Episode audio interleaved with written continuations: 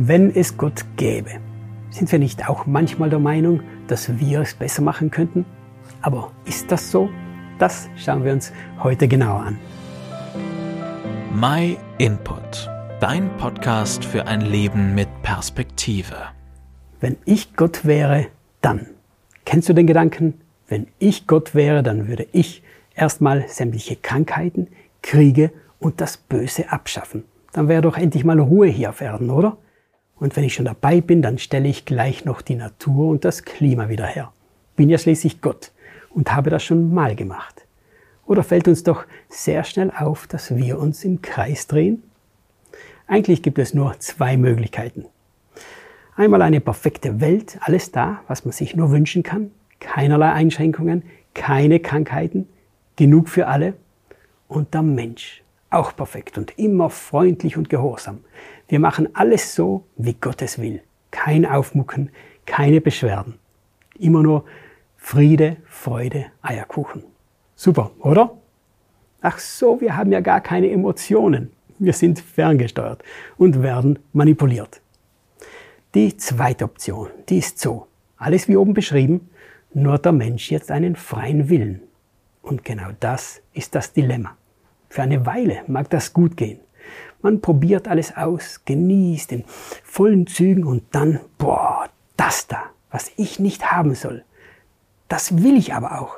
Schau mal, der hat ein Haus. Ich will auch ein Haus. Und ich will ein Auto. Naja, so geht es endlos weiter. Man will, was andere haben und dann noch ein bisschen. Nennt man übrigens Neid. Nur mal ein emotionales Merkmal anzuführen. Bekomme ich nicht, was ich will, dann nehme ich mir es halt. Und wenn ich dabei über Leichen gehen müsste. Folge Mord und Totschlag. Ich sehe also die Menschen, die selbstzerstörerisch handeln. Und die Welt richten sie nebenbei auch noch zugrunde. Was nun? Zurück auf Anfang? Einmal alles zerstören und dann Neuaufbau? Nur eine Sache hat Gott nicht geändert. Die Sache mit dem freien Willen. Warum? Weil er eben keine Marionetten will, sondern ein echtes Gegenüber, das ihn liebt. Gott zeigt sich uns auf verschiedene Weise, am deutlichsten in seinem Sohn Jesus. Aber wir wollen ihn gar nicht wahrnehmen. Könnte ja Konsequenzen für uns haben. Einfachste Lösung, es gibt ihn gar nicht. Und wenn doch, dann macht er einen ziemlich schlechten Job. Also, wenn ich Gott wäre, ich hätte schon lange das Handtuch geworfen. Nichts mit neuen Chancen für die Menschheit. Würde ich mein eigenes Kind opfern für Menschen, die mich immer nur zurückweisen, leugnen und beleidigen? Wohl eher nicht. Ich hätte mich einfach beleidigt zurückgezogen und die Menschen machen lassen. Irgendwann werden sie sich alle gegenseitig ausrotten und die Welt so grundlegend zerstört haben, dass kein Leben mehr möglich ist. So kann ich nur sagen, Gott sei Dank, dass ich nicht Gott bin. Gott sei Dank, dass er der Gott der zweiten und dritten Chancen ist.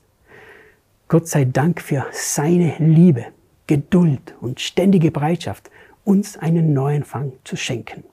Gott sei Dank, dass Gott uns so sehr liebt, dass er das Wertvollste, seinen Sohn auf diese Welt sandte, damit wir leben können, frei von Schuld und Scham, wenn wir dieses Angebot annehmen und Jesus vertrauen. Vielen Dank, dass du dir den My Input Impuls angehört hast. Wenn du mehr wissen willst, geh auf unsere Website myinput.it oder folge uns auf YouTube, Facebook und Instagram.